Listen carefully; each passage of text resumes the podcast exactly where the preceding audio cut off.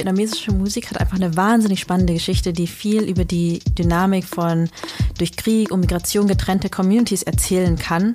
Und was ich auch total spannend finde, ist, dass viele KünstlerInnen inzwischen auch mehr und mehr Einflüsse aus der vietnamesischen Literatur und aus der vietnamesischen Kunst auch äh, in ihre Songs mit einbauen. Jetzt sehen wir, dass die Musik genau das ist, was die Diaspora und Vietnam auf eine sehr bemerkenswerte Weise verbindet.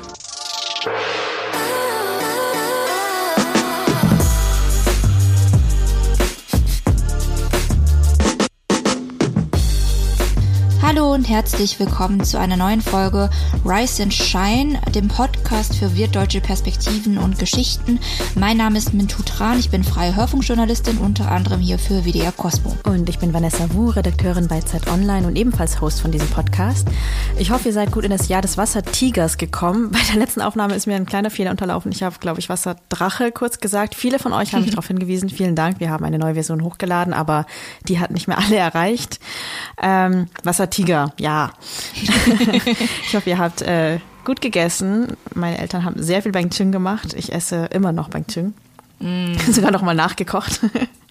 Eine zweite Ladung. Und äh, habt viele rote Umschläge bekommen mit Geld drin oder an eure Liebsten verteilt. Man kriegt jetzt langsam, wir, das Alter, wo man eher verteilt als rote Umschläge kriegt. Ja. Hast du verteilt oder bekommen? Äh, ich habe verteilt. Also ähm, inzwischen mit fast 30 lassen sich kaum noch Leute dazu äh, dazu überzeugen, mir Geld zu geben.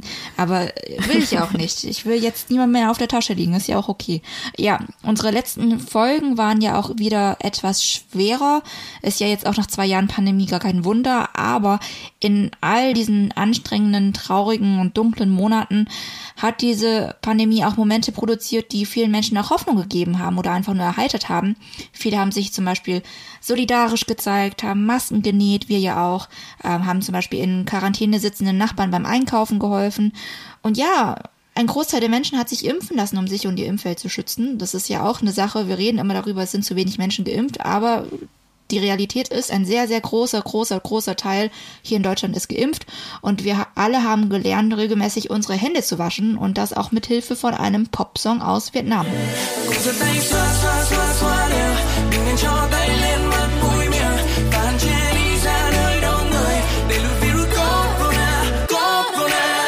Das ist Ren Gu Vi von den vietnamesischen Popstars Min und Eric. Der Song geht auf eine Kampagne von der vietnamesischen Regierung zurück. Also die haben sehr viel Kommunikationsarbeit zu Beginn der Pandemie betrieben.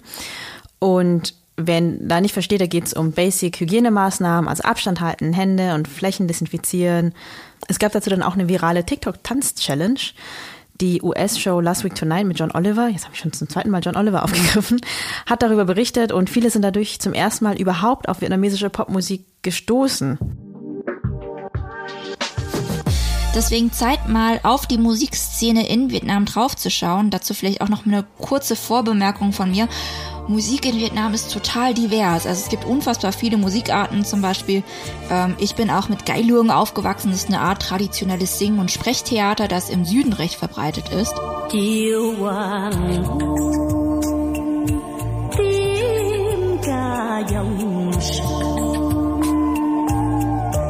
Đò neo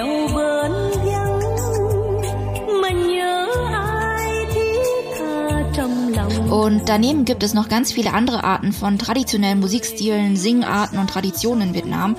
Wir wollen aber uns in dieser Folge auf die sogenannte Populärmusik in Vietnam konzentrieren, also sozusagen die Popmusik. Und dazu haben wir im Vorfeld der Folge mit zwei ExpertInnen gesprochen, mit Phương Le Chaum, einem vietnamesischen Soziologen an der Uni Bonn und mit Nguyen Van An, einer Musikjournalistin in Vietnam. Klingt erstmal richtig nischig unser Thema, aber vietnamesische Musik hat einfach eine wahnsinnig spannende Geschichte, die viel über die Dynamik von durch Krieg und Migration getrennte Communities erzählen kann. Ähm, ich glaube, wir waren selber bei unseren Recherchen überrascht, wie krass einfach diese Geschichte ist. Und deswegen, bevor wir auf ganz aktuelle Highlights eingehen, einfach mal so ein paar Sachen spielen, die gerade einfach da sind und einfach cool sind, machen wir erstmal eine kleine Tour durch die Geschichte der vietnamesischen Popmusik oder Populärmusik. Und die beginnt eigentlich nicht in den letzten paar Jahren, sondern in den 30er Jahren, sagen verschiedene ExpertInnen, und nennt sich Dien also Vorkriegsmusik, die ganz stark geprägt war von der französischen Romantik.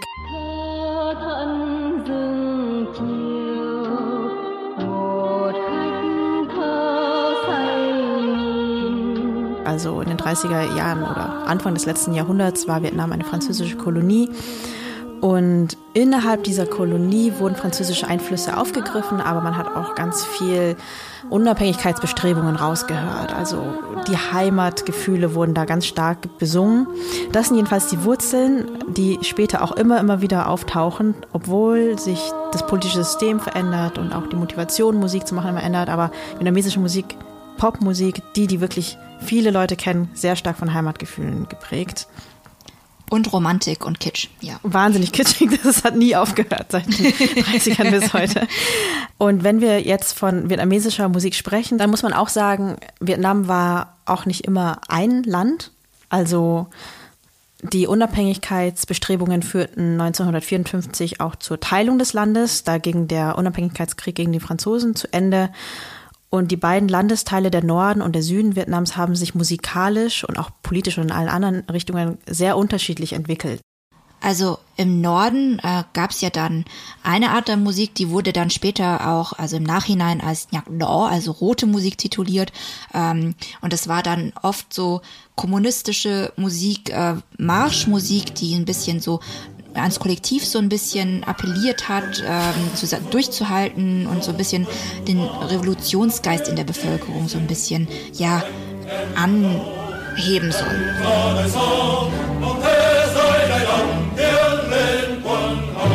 Genau, und im Süden des Landes der blieb relativ offen, auch für den Westen, auch für weitere ausländische Einflüsse, sodass dort noch eine recht lebendige Musikszene war, auch weil aus dem Norden viele Leute in den Süden gegangen sind und dann im Süden weiter Musik gemacht haben. Diese Musik war der kommunistischen Regierung nicht so geheuer und die wurde später dann auch als Nyak Wang, also als gelbe Musik bezeichnet. Das ist dann quasi die kapitalistische Musik oder also eine Art von unerwünschter Musik. Mhm. Hat beides aber nebeneinander koexistiert, aber es gab wenig Austausch dazwischen. Mhm. Wir konzentrieren uns jetzt in unseren nächsten Ausführungen so auf diese Nyak Wang, auf diese Musik in Südvietnam, weil die einfach sehr dynamisch war und sich auch sehr viel eben weiterentwickelt hat durch diese verschiedenen Einflüsse. Und ähm, was ich auch sehr lustig finde, also es wurde mir jetzt erst bei dieser Recherche bewusst, wie krass der Einfluss von Bolero ist. Also es ist total random. Es, es ist, ist, so, random. Eigentlich. Also seit den, sagen wir mal, bestimmt schon seit den 50er Jahren gibt es Bolero-Einflüsse in der vietnamesischen Populärmusik, äh, vor allem natürlich vertreten im Süden, so Ho Chi Minh City und so weiter. Und Bolero ist ja, hört man vielleicht schon am Namen, ist so lateinamerikanische Musik mit so ähm, Gitarrenklängen und äh, lateinamerikanisch anmutenden Percussions und darüber werden dann so sehr langsam, so sehr kitschige, getragene Balladen und gefühlvolle Lieder gesungen. Also das ist so äh, sozusagen die populärste Musikrichtung unter der vietnamesischen Bevölkerung. Auch bis heute muss man sagen. Ne? Ähm, ich ich spiele euch mal so einen Bolero-Song ab. Hiểu tình yêu trong thời chiến tranh này mấy người mơ ước cho tròn Bist du eigentlich mit Bolero aufgewachsen? Ich also, ob ich mit Bolero, ja, bin ich.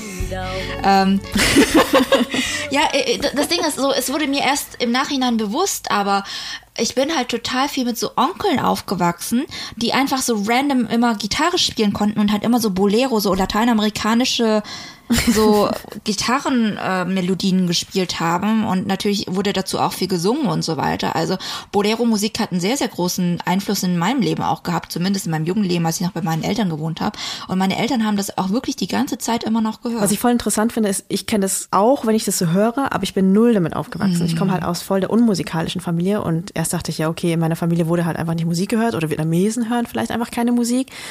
Aber ähm, durch die Recherche hat es einfach plötzlich voll Sinn gemacht, weil wenn deine Familie aus dem Süden kommt und das einfach generell länger offen war und es eine freie Musikszene gab und eben Einflüsse aus aller Welt und im Norden äh, die Musik stark zensiert und reguliert wurde und auch nicht so erwünscht war. Also nicht, es gab da keine so Entertainment-Szene zum ja. Beispiel. Ähm, die Leute sollen sich nicht zerstreuen, sondern sollen halt irgendwie für ihre Arbeit motiviert werden. Mhm. Da äh, kann man das gut finden und mitmachen oder halt auch nicht. Wobei man zur Rettung dieser roten, revolutionären Musik auch sagen kann, es war nicht so auf Vergnügung ausgerichtet, aber die, diese rote Musik blieb oft eine der Elite. Also es war oft eine sehr ausgefeilte Musik, die sich an eine intellektuellere Schicht irgendwie auch ähm, richtete, recht anspruchsvolle Texte zum Beispiel, musikalisch auch relativ ähm, komplex. Aber ja, es war jetzt nicht so was für die breite Bevölkerung.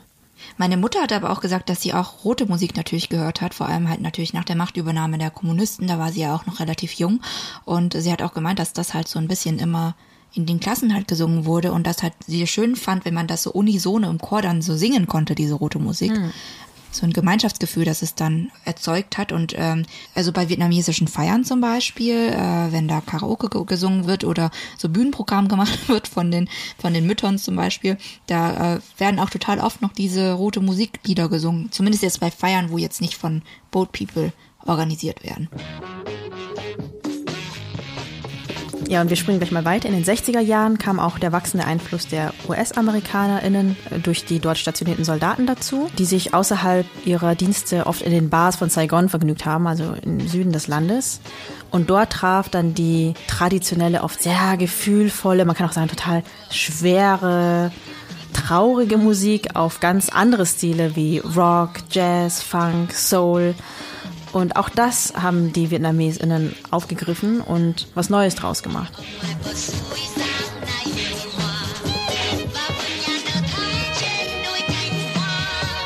Ja, also ich finde, da hört man total schön, diese Art von Musik könnte fast schon in einer amerikanischen Jazzbar laufen. Ja, und ansonsten der bekannteste Musiker und Komponist dieser Zeit der 60er war wahrscheinlich Sun, der ganz viele Antikriegslieder komponiert und gesungen hat und im Ausland auch als der Bob Dylan von Vietnam bezeichnet wurde, was ich ja eine bisschen nervige äh, Beschreibung finde, weil man nicht alles mit irgendwelchen Amis vergleichen muss, nur um zu zeigen, dass jemand wichtig war oder was geleistet hat. Er hat auch ganz viel selber gesungen, aber vor allem hat er mit der Sängerin Heng Li zusammengearbeitet, die seine Texte dann interpretiert hat und die haben viele Jahre ganz eng zusammengearbeitet, bis sie dann ins Ausland gegangen ist, in die USA, glaube ich. Mhm. Noch andere total bekannte Sängerinnen der Zeit waren zum Beispiel Carol Kim oder Kim Loan, die, wie wir jetzt auch in unserer Recherche herausgefunden haben, in Deutschland wohnen inzwischen, in Köln. Aber haben wir ein bisschen zu spät herausgefunden, sonst äh, hätten wir sie wahrscheinlich auch angefragt für diese Folge. Ja, aber diese blühende Epoche war dann vorbei, als die Kommunisten die Macht übernommen haben. 1900 1975 war sozusagen eine Zäsur in allen Bereichen und auch in der Musik. Direkt nach äh, der Wiedervereinigung Vietnams gab es quasi eine Art Stopp dessen, was unter Nhạc gelaufen ist oder bezeichnet wird. Das bedeutet, alle Musik, die in Südvietnam produziert wurden, worden waren, wurden verboten. Es gab nur eine einheitliche Nhạc Đỏ, Musik überall in den Sendern, im Radio, im Fernsehen. Das war Phương Le Chong. Er ist Soziologe von der Uni Bonn und hat uns für diese Folge sehr viel von seiner Expertise für vietnamesische Kultur und auch Musikgeschichte mitgeteilt. Und ja, die damals populäre Musik in Südvietnam, die sogenannte Vàng, also gelbe Musik, wurde komplett verboten. Das haben wir ja auch schon vorhin ein bisschen angeteased. Propagiert wurde dann stattdessen äh, die von der kommunistischen Regierung geförderte rote Musik, die Nhạc Đỏ. Gelb also sozusagen für die Kapitalisten und rot für die Kommunisten. Ja, während aus den Lautsprechern dann vor allem diese rote revolutionäre Musik schallte, ging in Saigon die Barkultur erstmal unter und damit auch die im Süden populäre Nhạc Vàng. Also viele KünstlerInnen durften in dieser Zeit nicht mehr auftreten, die Musik durfte nicht mehr gespielt werden. Bestimmt gab es im Untergrund noch Möglichkeiten, das irgendwie sich anzuhören, aber es waren auch sehr angespannte Zeiten. Diese ganze gelbe Musik wurde verboten, jetzt nicht nur wegen der ganzen ausländischen Einflüsse, sondern auch, weil ähm, Komponisten wie Ching Kong Sun hatten zum Beispiel eine ganz klare Anti-Haltung zum Krieg. Und dann gab es auch noch einen Zweig der besonderen Art, nämlich Antikriegslieder, verkörpert durch Ching Kong Sun. Und Ching Kong Sun war einer der Ausnahmen, die den Krieg äh, zum Inhalt machten. An den Titeln kann man schon sehen, ne, dass es Antikriegslieder sind, sowas wie Hue Sagan Hanoi. Da wurde ne, sehr gerne die, die, Einheit des Landes auch gesungen. Oder Botengai Modong, da wurde von einem Leichenwagen gesungen, sogar von einem Toten, der zweimal stirbt. Một ngày mùa đông, một người Việt Nam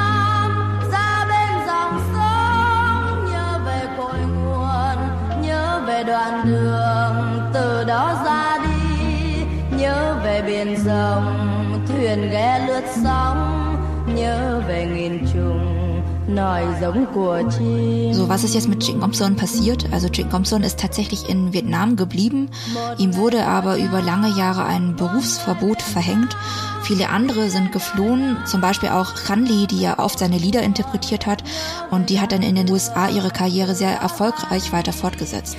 Ja, Jing Thompson war dann erstmal ohne Sängerin und hatte Berufsverbot mehr oder weniger. Kang Lee in den USA war sehr erfolgreich und nicht nur sie in der Diaspora konnte einfach die vietnamesische Musik weiter aufblühen oder zumindest konserviert werden.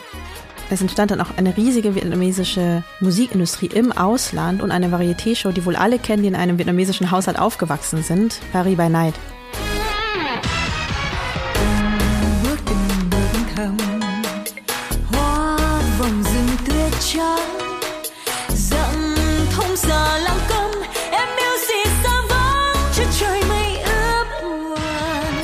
Also diese Show hat inzwischen wirklich absoluten Kultstatus. Sie besteht aus Comedy-Sketches und großproduzierten Bühnenauftritten mit traditioneller vietnamesischer Musik, aber auch eben moderneren, wahren Performances.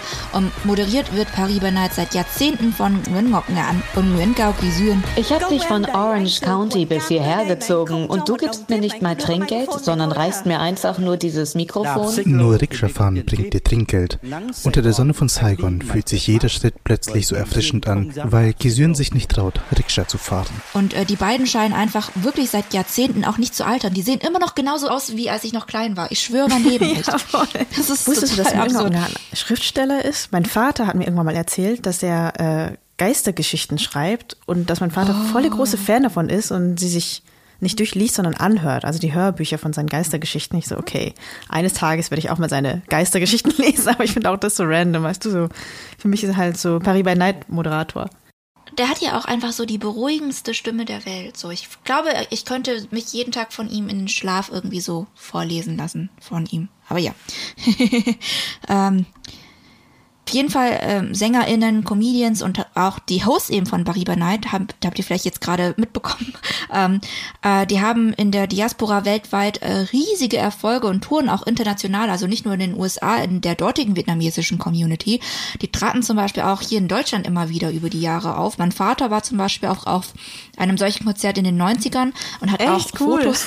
Ja, voll witzig. Das so, der hat so auch Fotos mit so berühmten SängerInnen so gemacht. Und ah. äh, ja, der war ganz schön so äh, Hamchoy damals. Ne? nee, wir hatten immer nur so diese Platten, also ähm, so DVDs, nee, Videokassetten, Videokassetten waren es damals. Aber halt so voll zeitverzögert, dass wir das irgendwie auch mal manchmal gucken konnten und auch nicht so viele davon. Gut, meine Eltern waren ja auch nicht so äh, into Music. Aber es war schon was Besonderes, mhm. so Paris by Night zu gucken. Und es haben dann auch immer alle so zusammengeguckt. Ja, voll. Die wurden echt gehandelt wie Gold, diese ähm, VHS und später auch DVDs. Und zwar nicht nur in der Diaspora. Also Paris by Night ähm, feierte dann auch in Vietnam Erfolge. Heißt, man hat ein eigenes Publikum. Das Publikum ist eben die Diaspora Vietnam, die bis in die 90er Jahre eigentlich nicht mit dem Vietnam als Land zu tun hatte. Nachdem Vietnam sich geöffnet hat, kam auch ähm, eine Art Begegnung zwischen diesen beiden. Die, die Diaspora auf der einen Seite und die äh, Menschen in Vietnam. Auf verschiedenen Kanälen wurde Musik vom Ausland, also von der Diaspora, auch nach Vietnam gebracht. Ja, diasporische Musik wurde dann auch mehrmals zu einem wirklichen Problem für die vietnamesische Regierung. Die Musik in Paris by Night war auch als Nhạc Vàng gelabelt, also diese gelbe äh, Musik und auch verboten. Nach der Doi Moi-Reform, also der wirtschaftlichen und kulturellen Öffnung Vietnams in den 80er Jahren, hat die sozialistische Regierung die Kontrollen aber gelockert. Und dann konnten auch in Vietnam die Menschen Kassetten mit populären Nhạc Vàng-InterpretInnen und natürlich auch dann by Night Kassetten und später auch DVDs auf dem Schwarzmarkt bekommen. Sowas wie Musikkassetten, die wurden auch sehr gerne weitergereicht und auch nachproduziert. Also nochmal heimlich. Und erst Anfang der 90er Jahre an Vietnam Musik geöffnet hat, gab es Phänomene wie die Öffnung des ersten Musikclubs in Vietnam, der ist die Apocalypse Now Bar in Saigon. Und da war ein, ein sehr klares Zeichen dafür, man öffnet sich auch für Musik, die bis dahin als verfemmt, verboten galt. Also obwohl das eigentlich von der vietnamesischen Regierung nicht gerne gesehen wurde und die Menschen das auch ganz genau wussten, waren die Leute einfach hungrig nach neuer Musik und neuen Einflüssen. Also ganz offiziell durfte man ja wirklich nur die Nhạc Đỏ hören, aber eben die vietnamesische Regierung konnte einfach nicht verhindern, dass Bolero-Musik, die ja die Vietnamesen einfach so liebten, wieder zurück nach Vietnam schwappte und wieder auch zur beliebtesten vorherrschenden Musikrichtung in der Bevölkerung wurden, genauso wie auch in der vietnamesischen Diaspora. Bởi có em, anh yêu cuộc đời. Yêu đôi môi hồng điểm nét son tươi. Yêu đôi tay ngà lan má thắm, Tóc xanh buông lạ lời Nhớ em nhớ bao Inzwischen kämpft aber sogar Paris by Night mit den Herausforderungen vom modernen Musikbusiness. Also DVD-Verkäufe sind rapide gesunken. Die Firma hinter der Show versucht auf YouTube Klicks und Video-on-Demand-Services zu setzen. Also es gibt die immer noch, aber auch inzwischen halt so viele andere Sachen. Deswegen haben die einfach auch jetzt de facto mehr Konkurrenz. Die jüngere vietnamesische Diaspora hört zum Beispiel eben nicht mehr Paris by Night Sachen oder alle, die da auftreten, sondern ganz viel Musik aus Südkorea oder Japan und sogar aus Vietnam kommt immer mehr ernstzunehmende Konkurrenz, doch dazu später etwas mehr. Ja, kleiner Cliffhanger hier, wie es dann äh, mit der Entwicklung der vietnamesischen oder vietnamesischsprachigen Musik weitergeht. Aber ihr merkt, da deutet sich eine krasse Verschiebung an, wo so die ähm, treibende Kraft dann herkommt, also aus der Diaspora versus äh, die alte Heimat, Vietnam sozusagen. Darüber sprechen wir auch gleich nochmal, aber erstmal wollte ich nochmal ein bisschen über die Musik sprechen und diskutieren. Ähm, Vanessa, du hast ja gesagt, du bist nicht so wirklich in einer musikalischen Familie aufgewachsen, aber ich weiß, dass du inzwischen total gerne auch Hanli und sowas hörst. Also wie bist du eigentlich darauf gestoßen? Ich glaube, das hat damit zu tun, dass ich irgendwann immer mehr VietnamesInnen kennengelernt habe, die vietnamesische Musik hören und mir einfach so Sachen geschickt haben und ich gemerkt habe, das macht irgendwas mit mir. Also meine ganze Kindheit und Jugend habe ich so hart verdrängt, irgendwie vietnamesisch zu sein oder wollte es auch nicht so gerne. Ich war eher voll der Deutsch-Freak. Ich habe richtig gern so deutsche Klassiker gelesen zum Beispiel ähm, und so. Solange du nicht deutsche Popmusik gehört hast, so Silbermond und so? Nee. nee, tatsächlich nicht. Deutsche Popmusik war irgendwie nie so meins. Auch Deutschrap oder so gar nicht. Ja. Aber jetzt so die letzten Jahre habe ich mich angefangen mit vietnamesischer Musik zu beschäftigen. Und das berührt mich einfach so. Ich glaube, ich mag auch generell einfach gern melancholische Musik und auch mhm. schwere, traurige Musik. Und da gibt es einfach sehr viel aus Vietnam. also manchmal, keine Ahnung, wenn das Wetter komisch ist oder so, kann ich auch wirklich einfach ähm, Kang Lee, das Album Thương Một Người anmachen und so rausgucken und finde es schön. Ja. ja. Ich bin ja wirklich viel mit vietnamesischer Musik aufgewachsen. Ne? Also meine Eltern hatten im Auto entweder immer so, weißt du, wo man Kassetten so einschieben konnte früher oder dann später auch so ein CD-Player im Auto. Und wir hatten dann immer wirklich so Ordner voll mit so Kassetten oder CDs äh, mit vietnamesischer Musik, also so, keine Ahnung, New Phi Nhung und so hat meine Mutter zum Beispiel gerne mhm. gehört. Und das lief praktisch die ganze Zeit im Auto. Also wenn andere Leute äh, im Auto mit ihren Eltern irgendwie, was weiß ich, Bayern 3 gehört haben, habe ich halt vietnamesische Popmusik gehört. Und äh, das war halt bei uns auch so allgegenwärtig bei so Feiern, weil alle halt immer Karaoke gesungen haben und äh, der betrunkene Onkel dann immer Karaoke gesungen hat und es war ihm peinlich und dann kam die Go, die so ein bisschen Deo war, so ein bisschen, weißt du, glamorous war und die hat dann immer so glamorous Lieder gesungen und so. Also es war halt wirklich so Teil meiner Kindheit. Aber deswegen war ich auch so überrascht, dass ich dann auch ähm, südvietnamesische Musik gefunden habe, von der ich wirklich nicht so viel gehört habe. Also diese Saigon Super Sound Platten haben in mir auch total was ausgelöst, wo ich gedacht habe, so krass, wie krass man aufpassen muss, dass sowas einfach nicht verloren geht. Weil es wäre ja fast mhm. verloren gegangen, wenn nicht ein Musiknerd und Sammler wie dieser Jan Hagenkötter sich da hingesetzt hätte und praktisch in mühseliger Kleinstarbeit alte Platten irgendwo ähm, erstanden hätte auf Märkten und auf Auktionen und so weiter. Das ähm, fand ich echt krass noch. Ja, ich finde es generell in Vietnam so krass, weil das Land sich einfach binnen kurzer Zeit immer so schnell verändert. Und es ist ja nicht nur Musik, es ist ja auch Literatur oder Architektur. Irgendwie sind Leute so hungrig seit der Öffnung Ende der 90er auf Neues, dass die irgendwie alles Alte erstmal ja, so liegen lassen. Mhm. Aber Außer glaube, auch die Zeit. Außer Bolero. es kommt auch die Zeit, wo Leute auch Sachen wieder ausgraben. Aber es ist ja immer noch so. Ähm, selbst wenn man ganz, ganz, ganz aktuell guckt, ich höre manchmal Spotify-Charts Vietnam Top 50 oder wie das heißt mm. und gehe da einfach nur durch, um zu gucken, was los ist. Und jedes Mal, wenn ich reingehe, ich gehe nicht so oft rein, es ist halt komplett anders. Also man sieht einfach, das sind so viele Umbrüche. Da ähm, ist ja so 70er Jahre Saigon Supersound, Funk, Soul noch weiter weg. Ja. Äh, apropos Umbrüche, lass uns doch mal zurückkehren zu unserer kleinen Musikgeschichte. Jetzt sind wir in den frühen 2000er Jahren. Ähm, ihr erinnert euch, bis dahin, also bis in die 90er Jahre, gab es vor allem Musik aus der Diaspora und die gab auch in Vietnam den Ton an. Also Produktion vor allem aus den USA, das omnipräsente Paris by Night, da haben wir auch viel drüber gesprochen. Und im Laufe der 2000er Jahre gab es dann auch immer mehr austauscht. Also da kehrten zum Beispiel immer mehr diasporische KünstlerInnen nach Vietnam zurück und traten auch für vietnamesisches Publikum auf. Am Anfang gab es einige äh, Auftritte von Auslandskünstlern, so die nur in der Diaspora aktiv waren. Die wurden nach Vietnam eingeladen und dort zum Beispiel Elvis Phương und Chilling und Lieder wie von Thanh Anh oder Trịnh Công Sơn kamen auch wieder auf in Vietnam. Kenley zum Beispiel war vor ein paar Jahren zum ersten Mal wieder nach Vietnam gegangen und ihr wurden Auftrittsmöglichkeiten gegeben. Sehr offen. Und jetzt sehen wir, dass äh, die Musik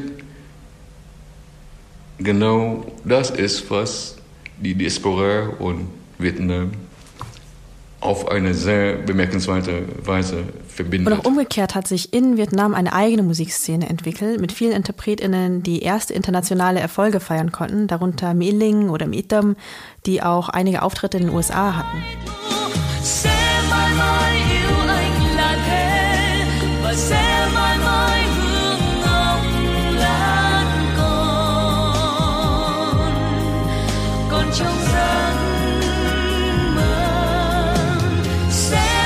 Ja, und dann drehte sich das Verhältnis einfach um. Also plötzlich kam aus der alten Heimat, nicht mehr aus der Diaspora, die wesentlichen neuen Impulse. Also andere Musikarten wie K-Pop, Hip-Hop und RB wurden dort durch junge MusikerInnen aufgegriffen, weiterentwickelt, im Gegensatz zur Musikszene in der US-amerikanischen Diaspora. Die Diaspora-Szene war irgendwie noch in der Nostalgie gefangen. Und daher entwickelte sich die Musik, äh, die moderne Musik in Vietnam, die Popmusik in Vietnam, viel schneller als in der Diaspora. Wir sehen, die, Diaspora hat ein bestimmtes Publikum zu bedienen. Und die vorwiegend noch in der Nostalgie. In Vietnam waren es vermehrt immer mehr junge Künstler, junge Musiker und äh, Sänger, Sängerinnen, die sehr offen sind für alles, was von außen kommt. Und ich meine, es heißt ja nicht, dass die KünstlerInnen in Vietnam komplett das hinter sich lassen, was praktisch davor waren. Sie integrieren einfach auch neue westliche Impulse in ihre Musik. Also zum Beispiel Mitam, die ähm, hat ja auch Bolero-Elemente in ihrer Musik und ähm, hat aber auch zu der Zeit viel ähm, Pop-Einflüsse aus dem Westen und R&B-Einflüsse in ihre Musik integriert.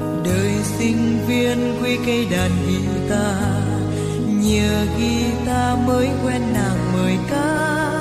Buông tiếng đàn tăng tình tăng tình hát lên bài nhớ thương. Thương mến tình đồng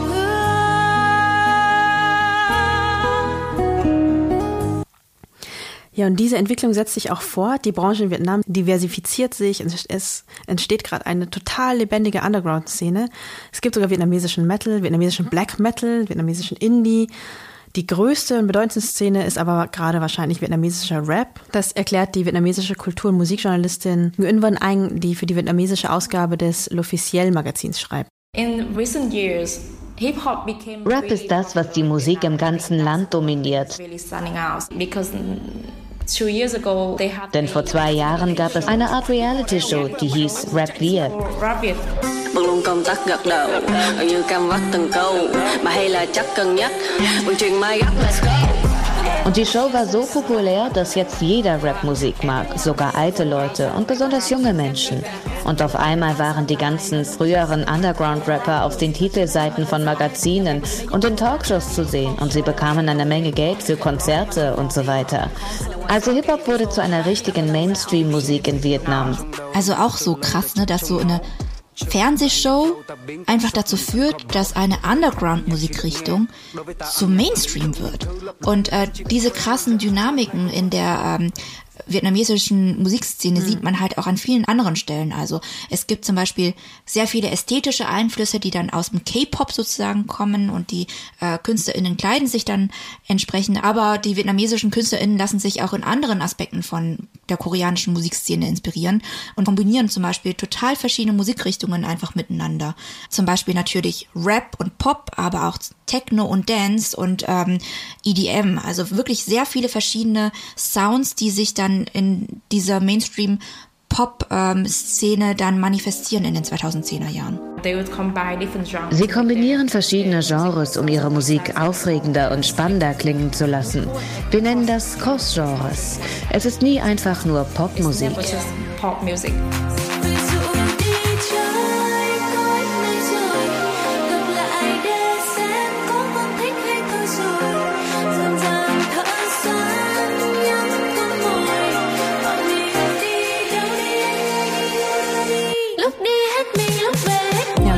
Generation von vietnamesischen Pop-SängerInnen drängt auch immer mehr auf den internationalen Markt. Auch der omnipräsente Sơn Tùng MTP, der wirklich immer in den Charts ist, hat einen Song mit Snoop Dogg veröffentlicht.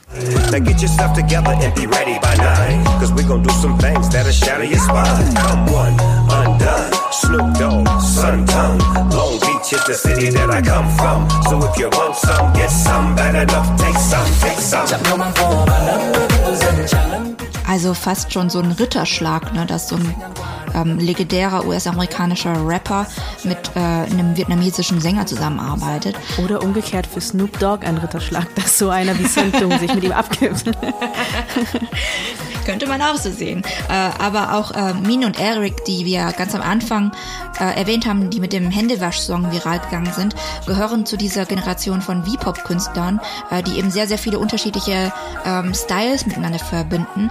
Und man muss jetzt sagen, diese Songs jetzt von Son Dong und Min und Eric, die klingen jetzt vom Sound nicht unähnlich von K-Pop, der ja auch wie wir immer gesagt haben, einer der Haupteinflüsse auf äh, den sogenannten V-Pop heute ist.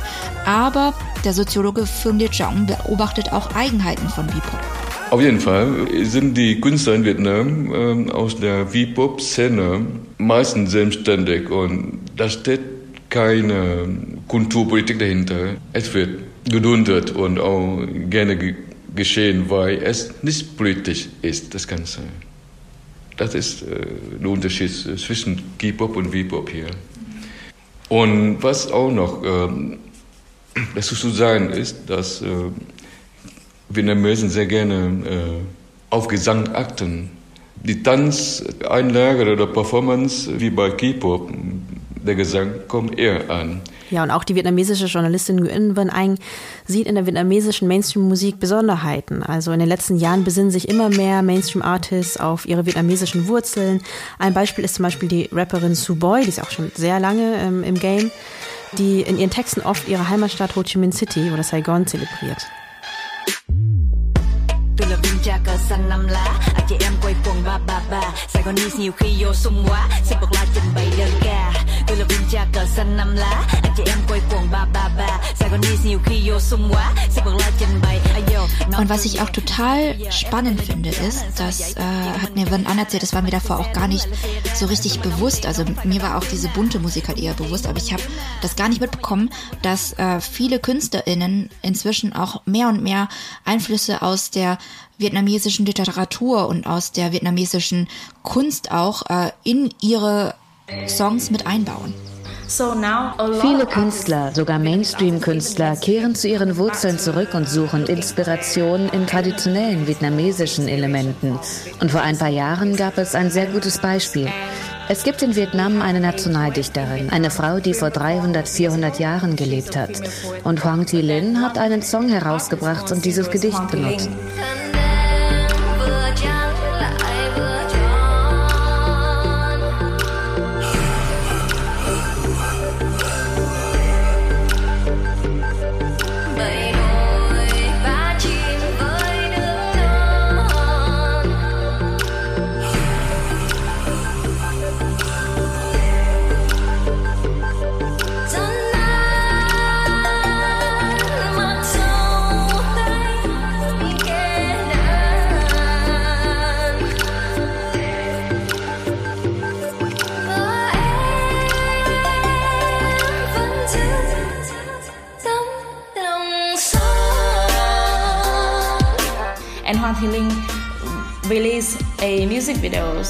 Und dann hat sie mit einem Techno-Elektro-Producer zusammengearbeitet.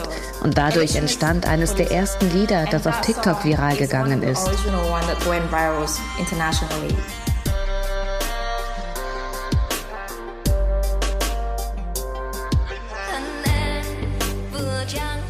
Ja, es ist richtig krass. Also Hoang Thuy Linh hat popularisiert, dass vietnamesische Gedichte und traditionelle instrumentale Untermalungen aus Vietnam immer wieder in V-Pop einfließen. Sie selbst produziert einen Hit nach dem anderen und klingt für mich so ein bisschen nach Ariana Grande. Und sie hat einen Song, der erinnert mich total an Santa Tell Me von Ariana Grande. Da geht es aber nicht um einen Weihnachtsmann, sondern um einen Wahrsager.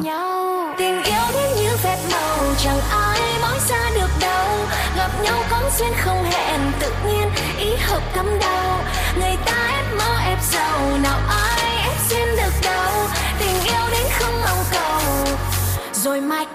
Ich muss sagen, so das ist schon krass. So diese Art von Musik habe ich wirklich noch gar nie gehört. Also diese Art von Sound auch so ein bisschen mit diesen vietnamesischen Einflüssen. Das fand ich schon richtig krass. Ich habe es ja auch so Song nach Song habe ich dir so geschickt und war so, boah, hast du das schon gehört? Ja. und ähm, was ich ja total schön finde, ist, dass äh, so Künstlerinnen wie Hoang Thuy Linh eben vietnamesischsprachigen Menschen Brücken bauen. Also sie kombinieren altes und neues, traditionelle vietnamesische Einflüsse mit Hip-Hop und Techno. Das ist sowas, was ich mich so die, bei der ganzen Recherche gefragt habe. Was bringt es eigentlich überhaupt, Musik aus Vietnam unter diesem allumfassenden Begriff V-Pop zu umfassen? wenn sie so divers ist und so eine krasse Geschichte hat und so viele unterschiedliche Genres einfach miteinander vereint. Also was bringt das Ganze überhaupt? Äh, und äh, als ich Wen An, die Musikjournalistin, auch gefragt habe, hat sie auch gesagt, hm, eigentlich kann ich mit diesem Begriff V-Pop eigentlich nicht viel anfangen.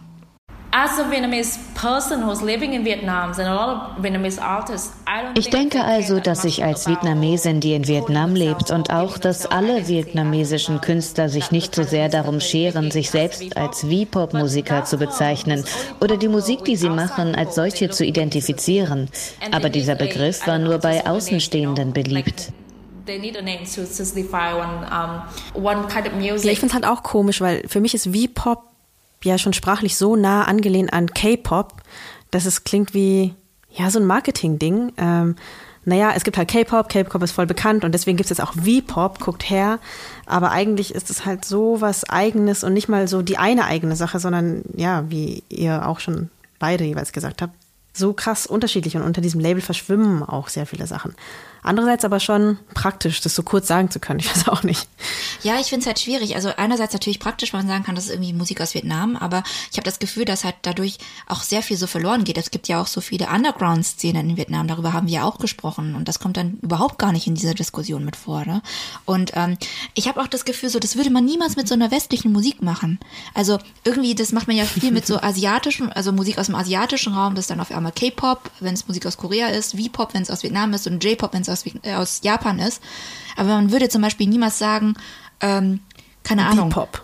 Depop. Mark Pop. Forster, der Depop-Sänger. An Mai Kantereit, die Depop-Band. So, niemand würde das sagen. So, das äh, finde ja, ich halt stimmt. auch so ein bisschen problematisch. Und Depop klingt halt auch ein bisschen nach Abklatsch. Ich weiß auch nicht. Ich, äh, ja, also total. einfach dadurch, dass es so so nah dran ist, so, aha, die Vietnamesen können jetzt auch Pop. So, irgendwie klingt es nicht nach irgendwas eigenem, was cool sein könnte.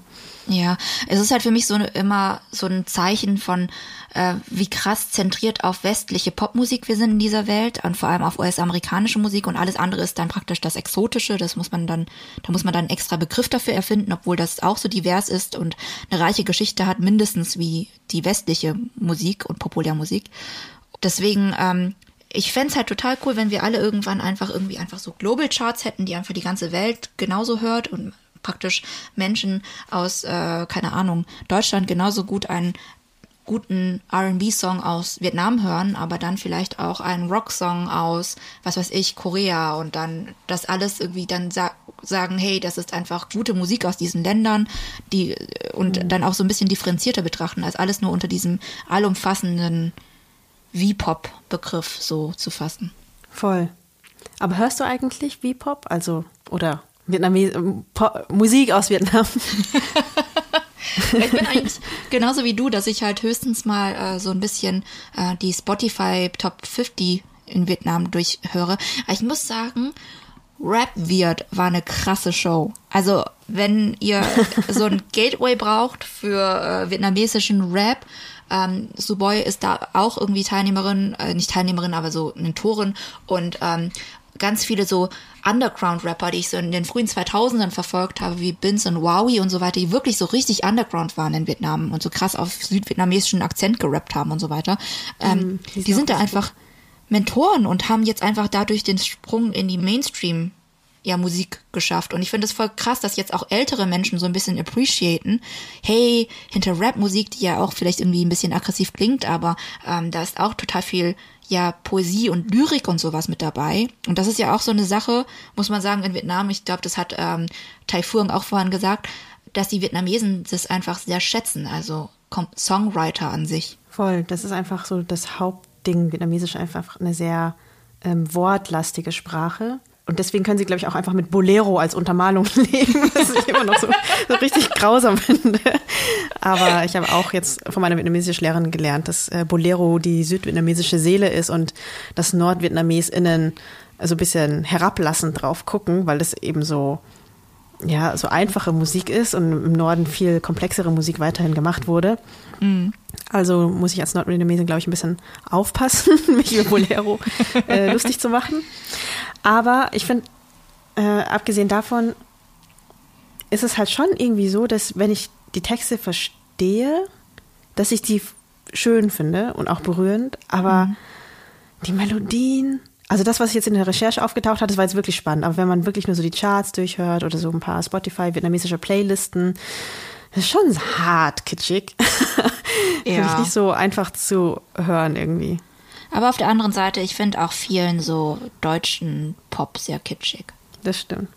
Ich habe auch so ein bisschen äh, Tai dann im Gespräch danach gefragt. Tai, also ich verstehe das nicht. Die Vietnamesen an sich, die sind ja in ihrem Alltag nicht so kitschig. Also man sagt sich ja nie irgendwie, ich hab dich lieb oder Stimmt. ist ja. nicht so krass körperlich und zeigt das nicht so öffentlich, ihre Gefühle. Und dann auf einmal diese kitschige Musik. Also was soll das? Aber ja. Das ist voll das Ventil, ne? Weil ich hab, weil man spricht ja nie über Gefühle. So, ja. bis ich mal die verschiedenen Wörter für verschiedene Gefühle gelernt habe, ich kann es jetzt immer noch nicht. Ich glaube zum Beispiel auch äh, so Rache oder so habe ich später gelernt oder unfair, so ganz basic Dinge, die deutsche Kinder ganz früh lernen, um einfach ihre Gefühle auszudrücken, kam bei mir irgendwie später. Ja. Sondern man lernt sich irgendwie, man lernt so über Gesten zu kommunizieren und gleichzeitig hast du dann diese Lieder über die verstorbenen Männer im Krieg, über Leute, die zweimal gestorben sind. Okay, das hat mit Krieg zu tun, aber auch alles Mögliche, also jeder Winkelzug der Liebe wurde da besungen.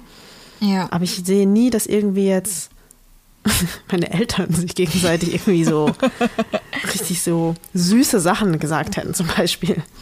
Ja, wenn dann so peinliche Sachen. Keine Ahnung. Willst du was ausplaudern? Nee, dass sie sich halt immer so gegenseitig Om ja, aber ja nennen, so alter Mann, alte Frau, so liebevoll. Ja, genau, also so Necken, das gibt's schon ja. ganz viel. Ja. Aber wenn man diese Musik hört, da wird ja nicht geneckt. Das ist ja richtig ernst. Ja, das ist Weltuntergang, Sonnenuntergang äh, und äh, so richtig, ja, das ist schon richtig dramatisch auf jeden Fall immer. Was auch krass ist, ist, dass so Leute dann einfach so die ganze Zeit so vor sich hin singen, eben diese Lieder aber ihre sonstige Persönlichkeit einfach so anders ist. Weißt du, das switcht von der einen Minute auf die nächste. Irgendwie so die gemeine Mutter oder aber war deine Mutter auch so gemein, dass sie zum Beispiel, meine Mom hat am Sonntag immer, zum Beispiel wenn wir Besuch bekommen haben oder am Samstag, was weiß ich, hat sie immer so ganz laut äh, Musik gespielt und hat das so gesungen. Und wenn ich halt noch Teenager halt einfach schlafen wollte, ist sie dann irgendwann so, hat sie erst so voll Gefühl vor dieser Musik gesungen und dann ist sie in mein Zimmer gerannt so, jai, mein Oma, oder so hat sie mich halt so richtig, richtig aus dem Bett rausgerissen. So, und hat gesagt, ah, was ist das für ein Schweinestall, räum mal mit mir auf, alles muss ich hier alleine machen. So dieses typische vietnamesische Mutter beschwert sich halt, dass ihr Leben so hart ist und ihre Kinder so nichtsnutze sind. Ähm, also das, äh, das ist von einem Moment auf den nächsten ist auf jeden Fall auch was, was ich erlebt habe. Dagegen ist die zeitgenössische Musik immerhin schon so ein bisschen runtergetont. Also ich glaube, zum direkten Kontrast zu dem, was man hier sonst so kennt, immer noch ein bisschen ja. viel. Im Vergleich zu dem, was vorher so im Umlauf war, ist es ja schon richtig eiskalt. naja, wir hoffen, wir haben euch trotzdem schon mal äh, ja, Lust machen können auf äh, Populärmusik aus Vietnam, egal aus welchem Zeitalter. Vielleicht habt ihr sogar Geschmack für Bolero entwickelt. Was weiß ich. ähm, wir schreiben auf jeden Fall in den Show Notes unten und verlinken auch alles, also die Platten und die Songs, die wir alle in diesen in dieser Folge abgespielt haben. Und äh, ja, wenn ihr auch noch äh, mehr Hinweise habt zur vietnamesischen Populärmusik, Dinge, die wir vielleicht übersehen haben. Also wir haben ja natürlich nur eine sehr so, wir haben die Recherche ja auch nur so angeschnitten, ne? Da gibt's bestimmt auch noch äh, Welten von mehr von Aspekten, die ich überhaupt nicht ähm, ja bedacht habe jetzt in dieser Folge. Äh, schreibt uns da gerne. Oder guckt auf unserem Instagram-Kanal vorbei. Da gibt's immer so ein kleines Begleitprogramm zu allen unseren Folgen. Auch da werden wir nochmal ein paar Tipps teilen und freuen uns auch von euren Tipps zu hören. Und ich würde sagen, ähm, wir können schon mal darauf teasen, dass wir nächsten Monat einen sehr, sehr großen Gast haben bei Rise and Shine, mhm. auf die wir uns auch schon sehr freuen. Ja. Hört uns weiterhin. Und bis Macht's gut. Mal. Tschüss. Rise and Shine, ein Podcast von Cosmo und Zeit Online.